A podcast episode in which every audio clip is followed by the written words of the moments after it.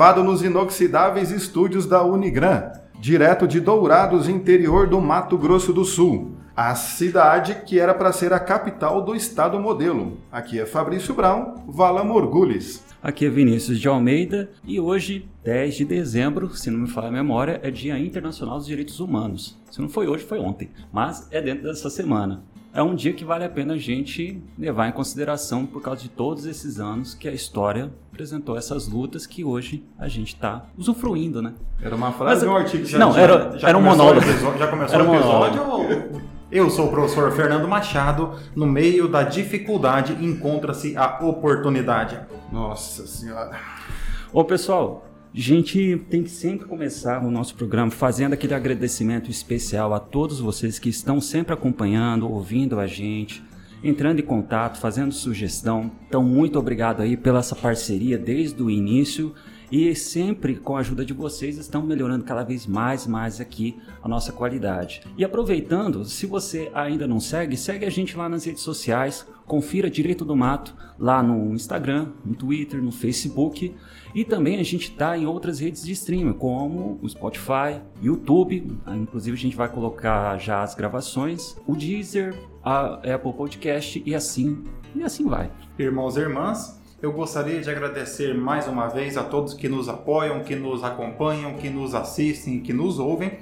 Ah, o carinho de vocês é fundamental para a continuidade do nosso projeto.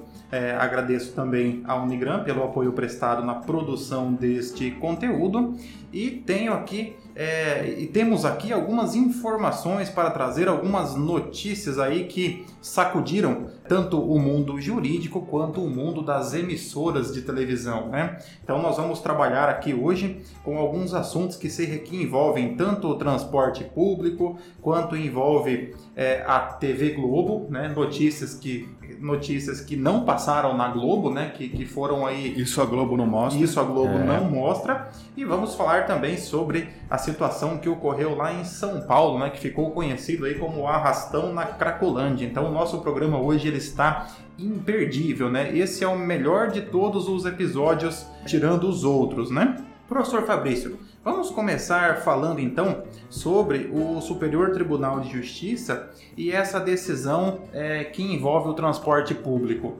A segunda sessão do Superior Tribunal de Justiça decidiu que empresas de ônibus, trem, metrô, ou seja, transporte público, não podem ser responsabilizadas objetivamente por causas de assédio sexual praticado por terceiros, ou seja, por outros passageiros, aqueles que não são praticados por funcionários em seus veículos, estações e também nos seus terminais. Foi a votação por maioria, cinco votos a quatro, e ao total foram dois processos julgados em conjunto, um contra a empresa de ônibus Expresso Guanabara, Paraíba, e outra contra a CPTM, Companhia Paulista de Trens Metropolitanos, em São Paulo. E foi decidido que não há essa possibilidade de responsabilização objetiva. A fundamentação, no seguinte caso, da ministra Nancy Andrighi, disse que o fato de terceiro, ora se equipara a furto externo, ora se insere dentro dos riscos inerentes à prestação do serviço,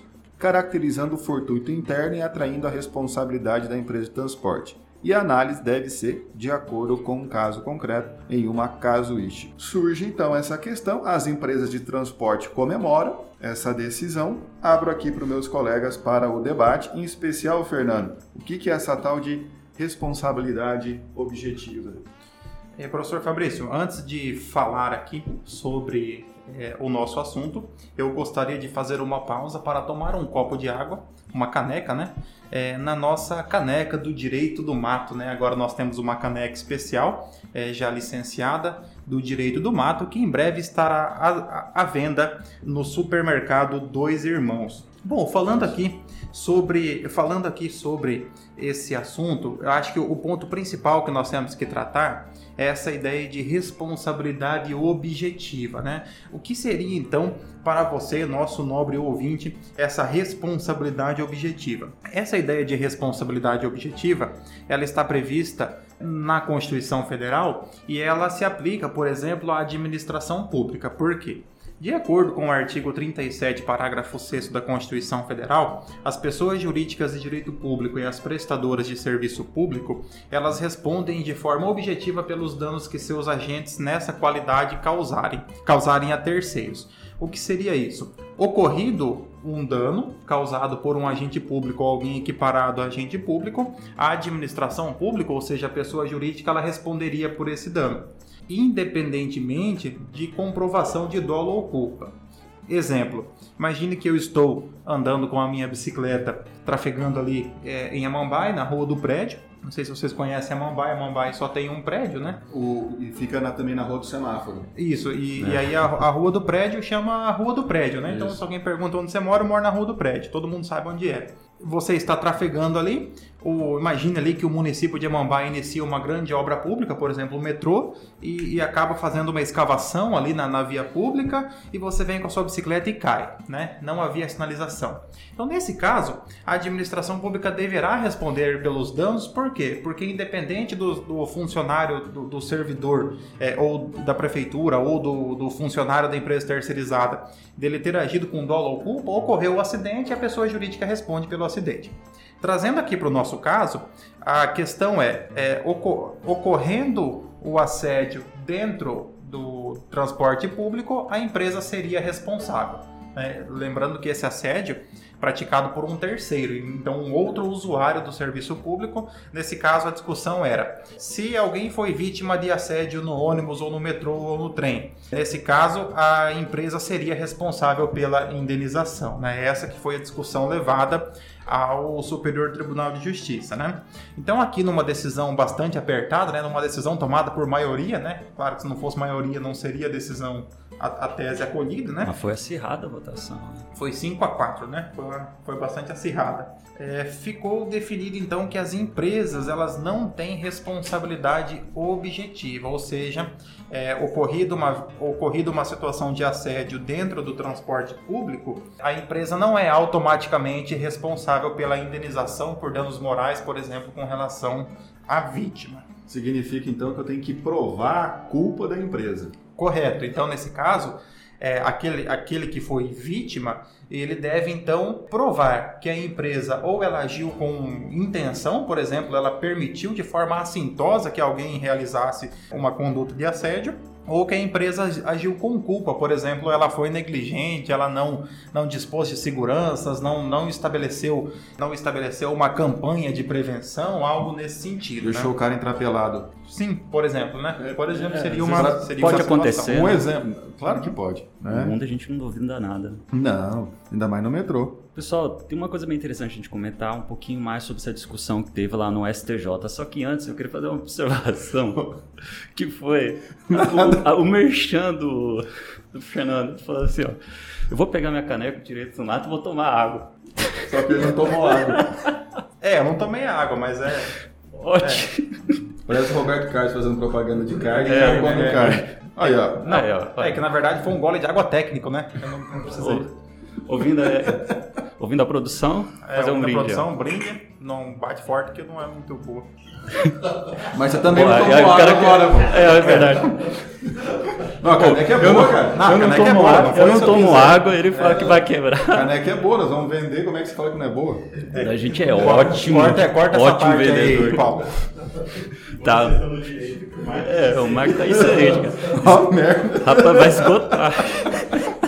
Tá, mas vamos lá, voltando. Sobre essa discussão aí do STJ, bem interessante, sobre esse caso de importunação sexual ou então assédio dentro da, dos metrôs. Primeiro ponto importante, pessoal, é o seguinte: aqui nós temos a união de dois recursos especiais que foram julgados pela segunda sessão do STJ. E isso era muito importante porque o STJ ele trilhava o seu entendimento em um determinado sentido. Só que aí, a terceira turma do próprio STJ, ele começou a decidir de uma forma contrária, começou a dar uma inovação nesse tipo de questão. Até o ponto que voltou-se essa, essa temática para o Superior Tribunal de Justiça para ele, vamos dizer assim, uniformizar de fato o seu entendimento. Para a gente começar a explicar isso aí, o primeiro ponto é o seguinte: dentro do direito administrativo, isso é divergente sobre a possibilidade de responsabilidade do Estado, e aqui no caso é, na prestação de serviços públicos, pela omissão que é no caso aqui por não ter, ter impedido essa situação de acontecer. Você tem três grandes entendimentos da responsabilidade subjetiva, né? tem a da responsabilidade objetiva, ou então a responsabilidade objetiva desde que você comprove um tipo específico de omissão. O STJ e o STF, eles não são alinhados quando a gente fala sobre isso. O STF trabalha num sentido e o STJ, principalmente agora, confirmou que também trabalha em um outro sentido. Um, a tese que mais vem assim ganhando espaço, inclusive é o que o STJ é o STF, perdão, acaba adotando, é que para configurar a responsabilidade civil subjetiva, perdão, a responsabilidade civil por omissão, tipo a administração pública deixou de fazer, no caso aqui a empresa pública, sociedade comunista, não sei se era uma concessionária, mas deixou de atuar para impedir esse tipo de situação, haveria necessidade de configuração da omissão específica, que é deixou de agir quando deveria efetivamente agir, seja por uma obrigação legal ou seja por uma obrigação contratual. Se era o seu dever assim estipulado e não agiu, configura responsabilidade por omissão. E nesse caso, seria, é, será objetiva. Agora, também tem a ideia das omissões genéricas, que é, por exemplo, a, a, a atuação do poder público em relação à segurança pública. É difícil você tá toda hora exigindo que a segurança pública esteja a todo momento pre, é, prevenindo a ocorrência de crimes. Então, nesse tipo de situação, seria um exemplo de omissão genérica. Tem um dever. É, que, mas que foi o caso que foi o caso foi discutido por um do, dos ministros. Justamente ele entendeu como inevitável essa essa situação, ou, na, ou seja, é. na ideia dele, é, você em um ambiente que você reúne várias pessoas e que você não tem como fiscalizar a entrada de pessoas, é, que inevitavelmente podem ocorrer situações como essa. Então, esse foi o entendimento que foi adotado. Segundo o ministro, é, mesmo que a empresa tentasse, ela não conseguiria evitar é, em todas as situações possíveis que alguém mal intencionado é, praticasse uma conduta de assédio. Né? Então, é só, é só perceber como que é o metrô o volume de gente que entra e sai no metrô, nos trens urbanos, é, transporte público urbano, os ônibus dentro da cidade, a gente entrando e saindo. E não tem como realmente a empresa fazer o controle de um a um e, em especial, a intenção que cada um traz ali na viagem. Não dá para saber se é um potencial assediador ou não. É, aí você transformaria essas empresas de transporte e a própria administração pública como um, um garantidor universal. Qualquer probleminha assim que acontecer, já culpa a administração pública ou então esse tipo de empresa. E é interessante aí que com essa decisão, o STJ, vamos dizer, sedimentou seu entendimento na responsabilidade objetiva do transportador com a possibilidade de se retirar quando configurar os excludentes de responsabilidade, que é culpa exclusiva da vítima, né? culpa exclusiva de terceiros e caso fortuito e força maior, que desde o programa passado a gente está tentando diferenciar e não sabe ainda muito bem o que, que é isso. É, nesse caso, Esse caso aqui foi caso fortuito. Não, nesse caso aqui é, é, culpa do, de terceiro, é né? Terceiro, é, né? Que seria uma responsabilidade de terceiro, né? É, o fato de terceiro ele se amoda num caso fortuito, nunca numa força maior. É, seria uma, um terceiro praticando uma conduta. Aqui um ponto também importante nós temos que fixar é que essa decisão não quer dizer que a empresa não vá responder por uma conduta por uma conduta de assédio. Exemplo, nós temos é, nas grandes cidades, né? Nós temos vagões que são exclusivos para mulheres, né? Justamente para evitar essa situação de, de contato, até porque é, considerando transporte público nas grandes capitais, é inimaginável que, que não haja ali o contato entre as pessoas, como o professor Fabrício colocou, em virtude da quantidade de pessoas que são colocadas, né? Ali nós temos uma relativização das leis da física que dizem que dois corpos não ocupam o mesmo espaço, né? No metrô, no trem, no ônibus, eles acabam ali ocupando, né?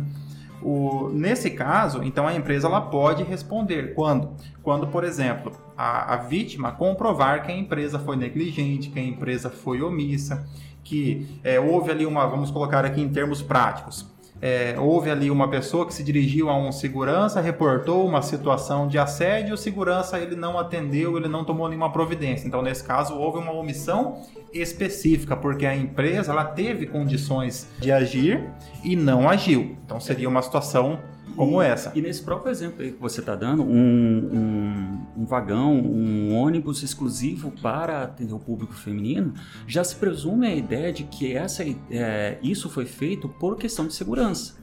Então eles estão oferecendo isso para a ideia da segurança e se eles falharem nisso, eles, eles praticaram então uma omissão específica nesse caso, então deve ser responsabilizado.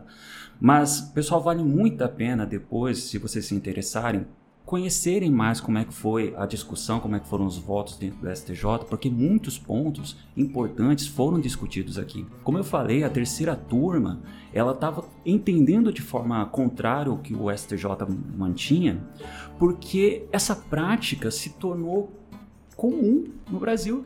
E o STJ, na figura da terceira turma, entendeu que o judiciário precisava dar uma resposta a isso acabar com a, essa, esse fechar dos olhos por parte dos transportadores em relação a essa importunação ou então assédio sexual que estava acontecendo. Então a ministra Nancy, Nancy a como é que fala? Eu sempre falo o nome dela. Ela levantou essa questão. A gente começou a decidir dessa maneira porque esses casos começaram a ser comuns e a transportadora ela precisa atuar nesse sentido. Então por isso que foi começou a criar essa divergência. Mas com o voto vencedor ele deixou claro, olha, infelizmente não tem como se trabalhar isso. É, é, se tratar isso, né? Até porque nós temos que ver que não cabe ao poder judiciário é. tentar regular condutas de forma abstrata. Seria papel do poder legislativo, né? Um dos ministros levanta essa questão, porque por mais que a situação ela seja grave, seja necessário que se estabeleçam novos protocolos, que se estabeleçam formas de prevenção ou mesmo de eliminação de condutas de assédio, não cabe ao poder judiciário não caberia em tese ao poder judiciário tentar regular isso de forma geral e abstrata, que é uma que é uma característica das leis né, das normas gerais, né? E norma geral, ela, ela, ela é de competência do poder legislativo. Sim, precisa disso, até porque é, como a gente está comentando aqui, é totalmente imprevisível trabalhar com o ser humano. E chegar ao ponto, inclusive os dois ministros, tanto o que foi o voto vencido como vencedor, eles levantam essa questão. Chegar ao ponto de, infelizmente, considerar esse tipo de situação comum no Brasil, pô, é uma exigência de releitura de muita coisa parte da nossa cultura. Só que o interessante é que dentro da decisão da, da ministra Nancy e também da própria caminhar da terceira turma, eles levantaram uma figura jurídica para justificar esse tipo de decisão, a decisão de responsabilizar, que é a ideia da cláusula de incolumidade. Só que assim, como eu e o Fernando a gente não é na área do direito privado, a gente vai precisar do nosso civilista aqui para explicar para a gente o que, que significaria essa cláusula. A tal da cláusula de incolumidade, essa palavra é fantástica, ela está dentro do contrato de transporte lá no Código Civil. É do contrato de transporte isso. Nada mais do que a obrigação do transportador, que é uma obrigação de resultado, de transportar a pessoa ou a carga do seu ponto de partida para o seu destino em segurança. É essa a cláusula. Então tem que levar o passageiro com conforto, com segurança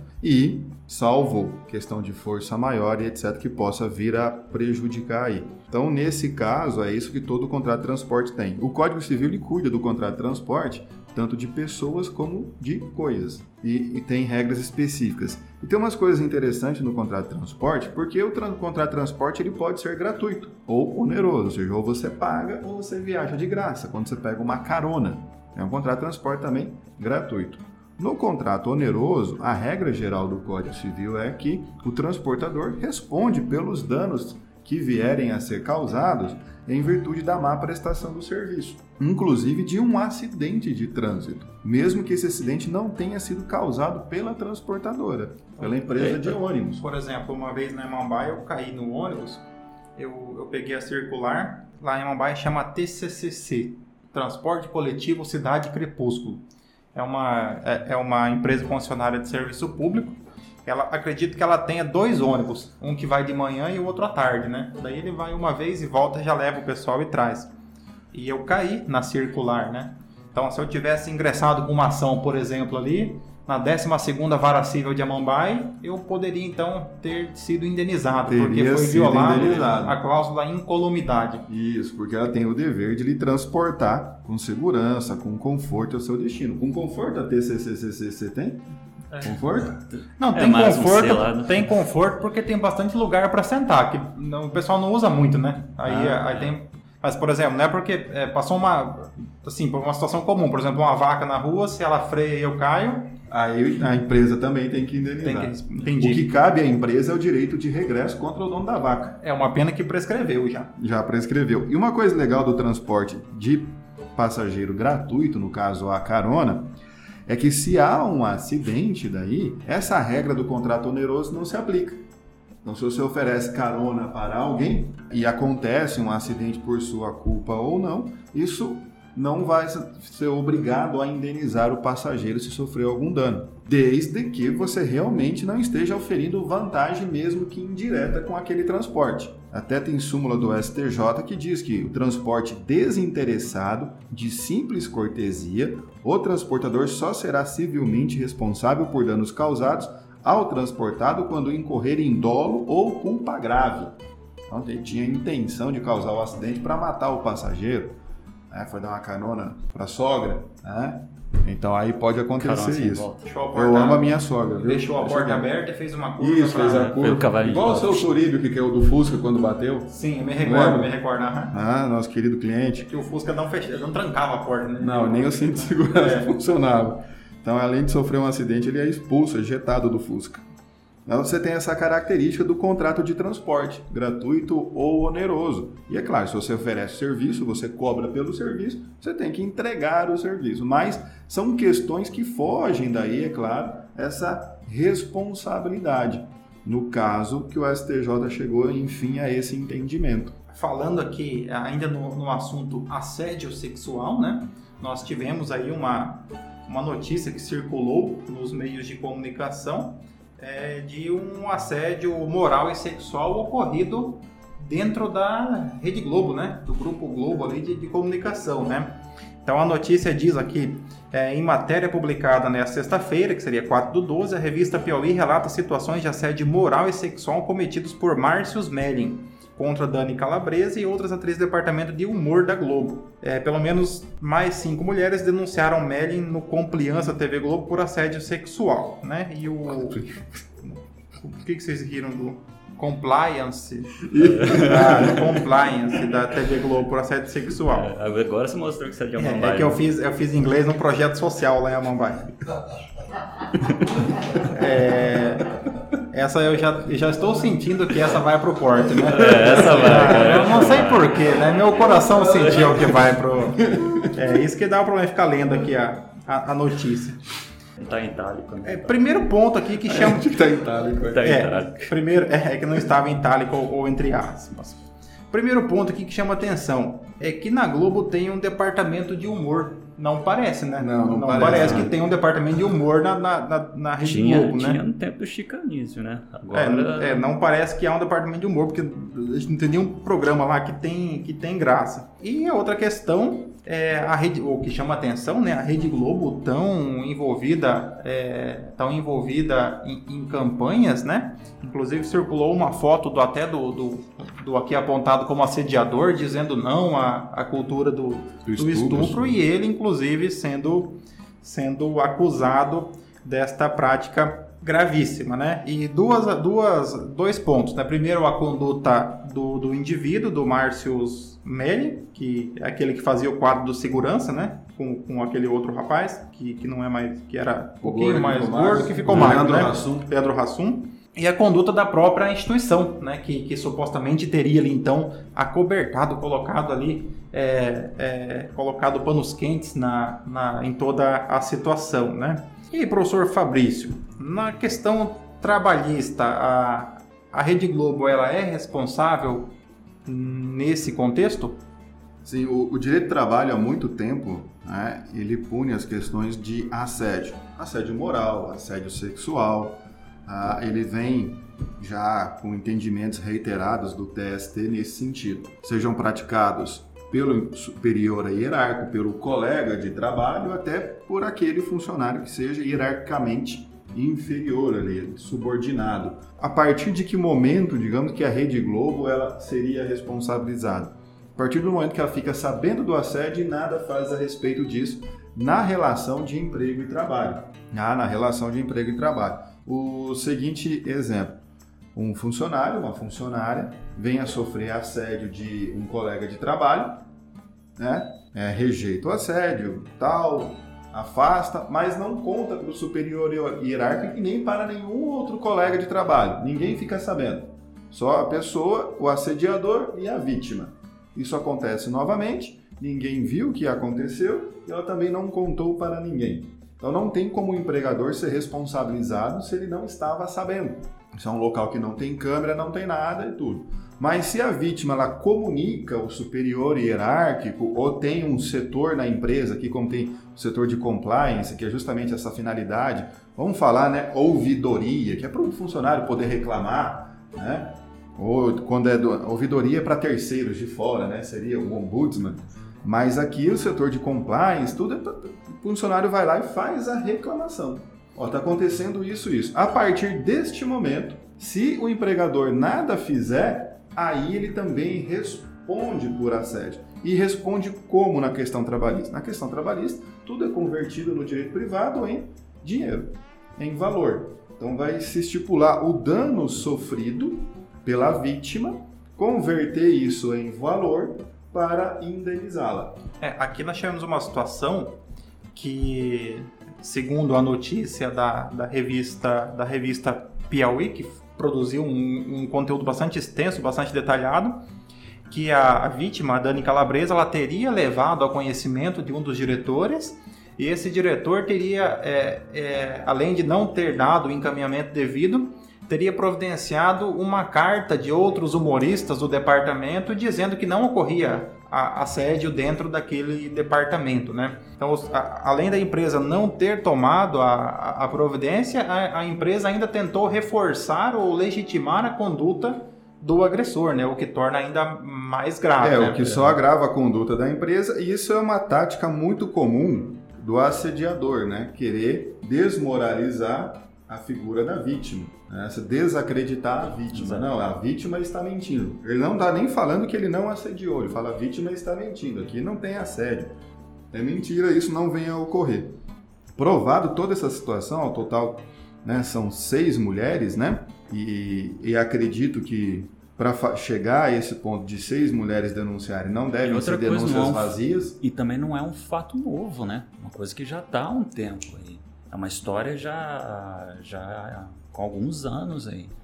Então, essa, essa omissão por parte da, da TV Globo, ela, pelo fato dela todo esse tempo se manter omissa, na verdade, até caminhar em sentido de tentar colocar debaixo dos panos, só agrava muito mais Isso. a situação. Porque o entendimento do, na, da Justiça do Trabalho né, nessa questão do assédio, que se sedimentou no, no TST, foi justamente isso a, Justiça do Trabalho condena o empregador por um assédio que foi praticado entre colegas de trabalho. Assédio moral mesmo, né? Sempre importunação e etc. Não necessariamente o sexual, mas também o sexual.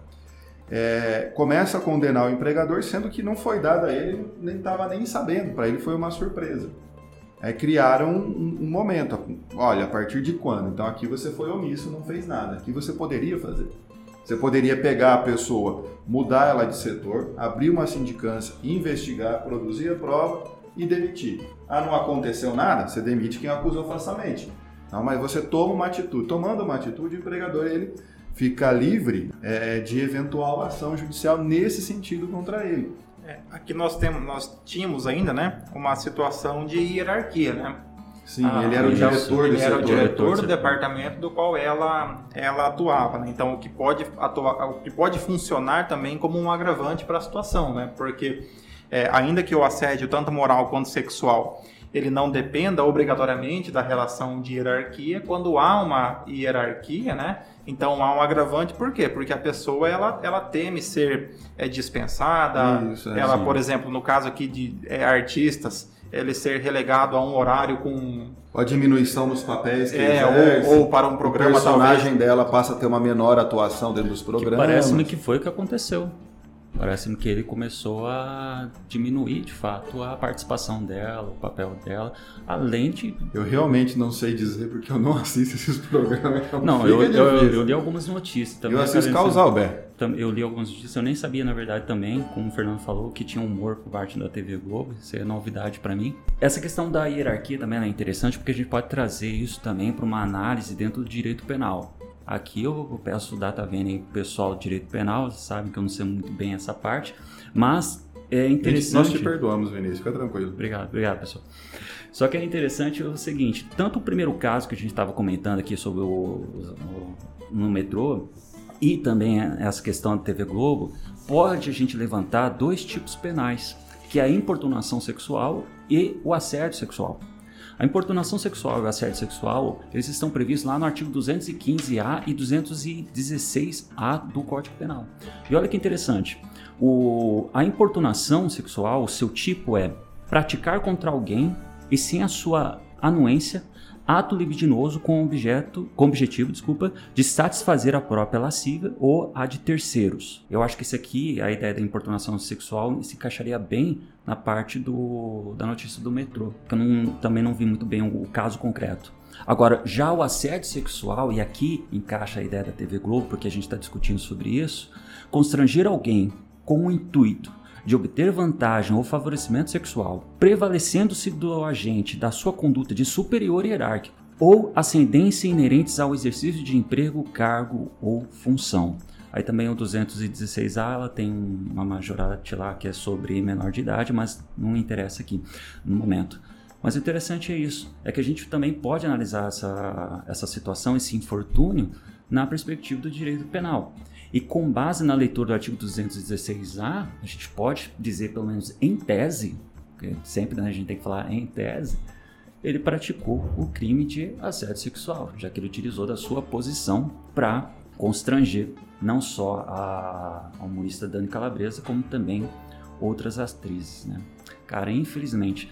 E aí a gente volta também àquilo lá que os ministros do STJ comentou. Parece que criou, instaurou-se essa cultura de desvalorização do papel da mulher, objet, objetivização, né? Acho que é, que é o termo, desrespeitando a ideia de que ela é um ser humano. Mas será que se instaurou ou, na verdade, agora está vindo é. a público? É, eu sempre também tenho essa isso, dúvida. Na verdade, não é que eu se instaurou, que é, histórico, é que agora que é está se né? evidenciando essa situação. Né? É, sim, eu acredito. É um, algo semelhante ao que ocorreu no, no jogo do, do PSG e o ah, time de Istambul, vi, que é uma situação de é uma situação que é uma prática comum, como é o, o racismo no, no, esporte, uma prática que é tolerada e que em algum momento ela deixa de ser tolerada. A questão do assédio, ela está muito ligada também não ao se instaurar uma situação nova, e sim a se denunciar uma situação. Sim, sim. É, denúncias de assédio no, no, no cinema remontam aí aos a década de 20, 30, nós já temos relatos aí. De... Ao início do cinema, né? É, Não, sim, sim mas é, quando estava falando assim, instaurar no sentido do voto, é que é algo que parece ser cultural dentro do Brasil, essa forma negativa de tratamento em relação à mulher. Aí o cara, por exemplo, vai lá no metrô, acha que tá, acha que se, acha que tem que tem o direito de constranger a mulher com alguma prática para satisfazer a sua própria lasciva e a, na verdade está lá apavorando. Não no sentido bom, no sentido negativo do negócio. É, eu conheço essa pessoa como tarado, né? Sempre é. foi chamada assim. Lá Yamambai também era assim, né? Sim, também Yamambai. Era, eu acho que a nomenclatura agora é a pessoa que não consegue segurar a sua lascívia. Tão bonito. Então, resumindo essas duas notícias, a gente pode dizer o seguinte: respeita as minas. É isso aí. É. Falou, mano. É, um bom fechamento. É muito sábio. Obrigado, gente. Realmente, essa, essa pegada é, pop. pop, né? Conhecimento popular aí. Na, na sua playlist do Spotify, o funk apareceu em que lugar? Na capa. É? Não, não no lugar, mas na capa. Oh, falando nisso do Spotify, engraçado, o artista mais. Não tem nada a ver com podcast, né? Mas o então, artista fala. que eu mais tô vendo é o. Segundo. Ah, agora que eu tô falando, vou continuar.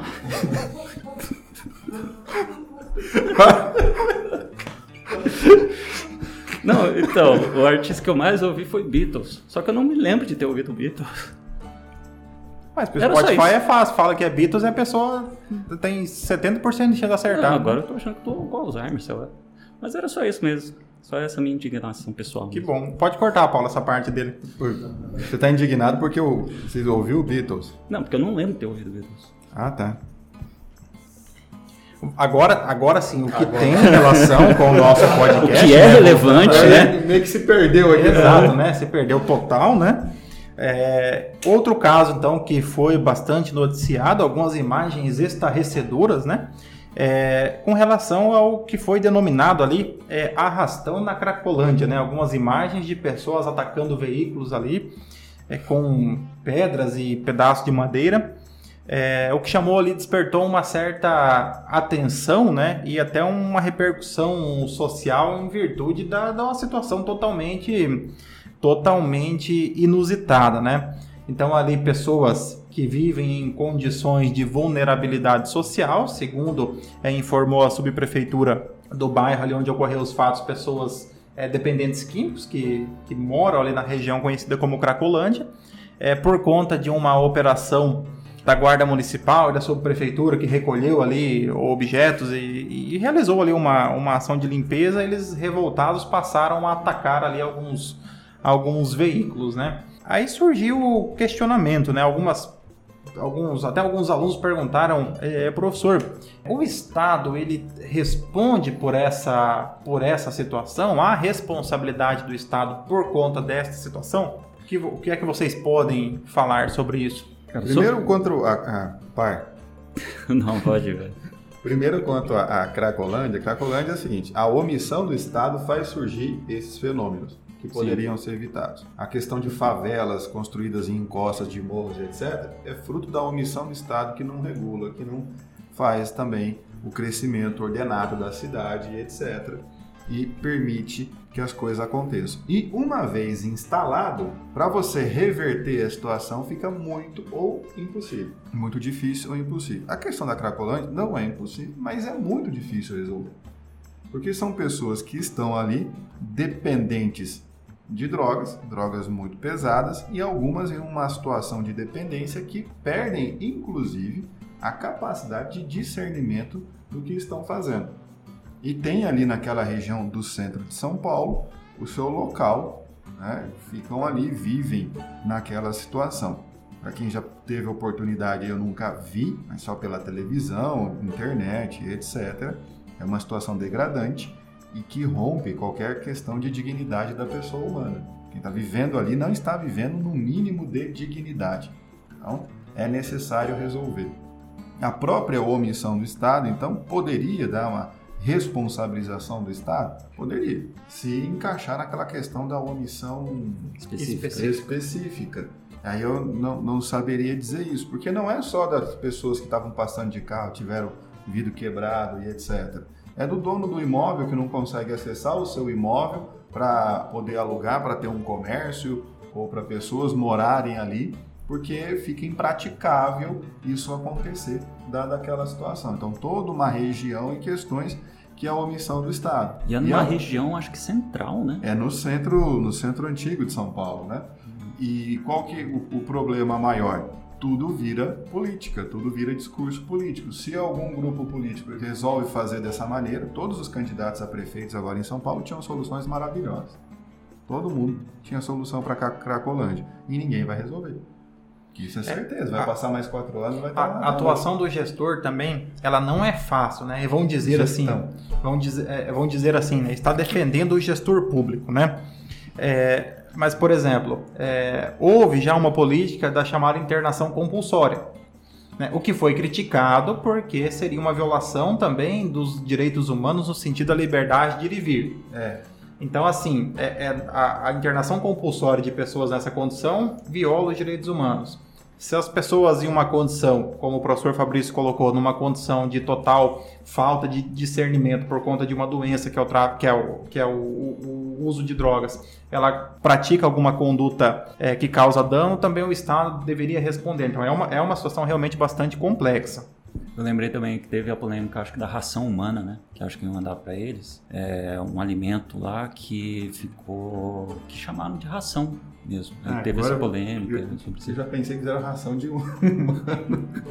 E. Falou ração assim, humana. Assim, eu também não conheço a, não, nunca vi a Cracolândia, né? mas eu já assisti, já li uma outra coisa, e é tão triste essa omissão do Estado, como o Fabrício comentou, essas pessoas lá, elas até elas mesmas, elas retiram de si o título de ser seres humanos, causa que elas se entregam a esse vício.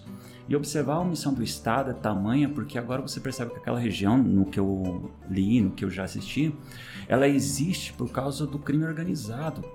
que mantém aquilo lá é o crime organizado. E o negócio é tão. A omissão do Estado é tão evidente e a atuação do crime organizado é tão forte que, tipo, lá naquela região, acho que tem uma prefeitura, uma sede da prefeitura. A subprefeitura. É. E lá é ponto de droga. Na subprefeitura?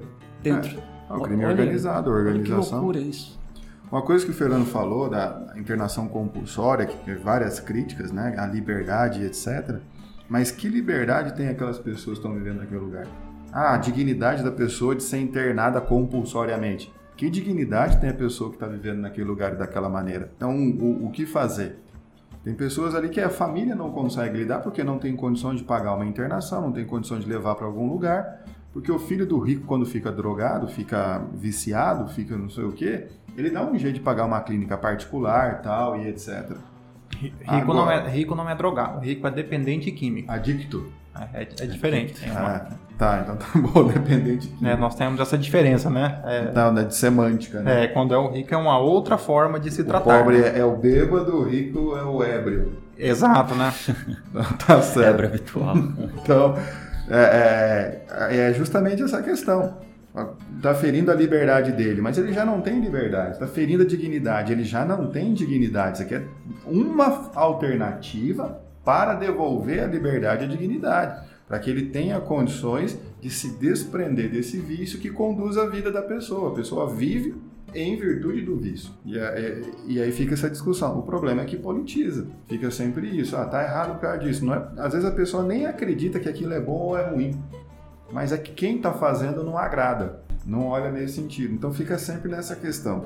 Eu realmente não sei se o Estado ele é responsável, mas de alguma maneira, por aquelas pessoas que estão vivendo ali, ele tem que ser responsabilizado, ele tem que agir de alguma forma, ele tem que tomar uma atitude. Qual? Faça a mínima ideia. Pensando aqui, quem sabe a gente pode até adequar aquela decisão conhecida do STF em relação aos presídios, do estado das coisas inconstitucional.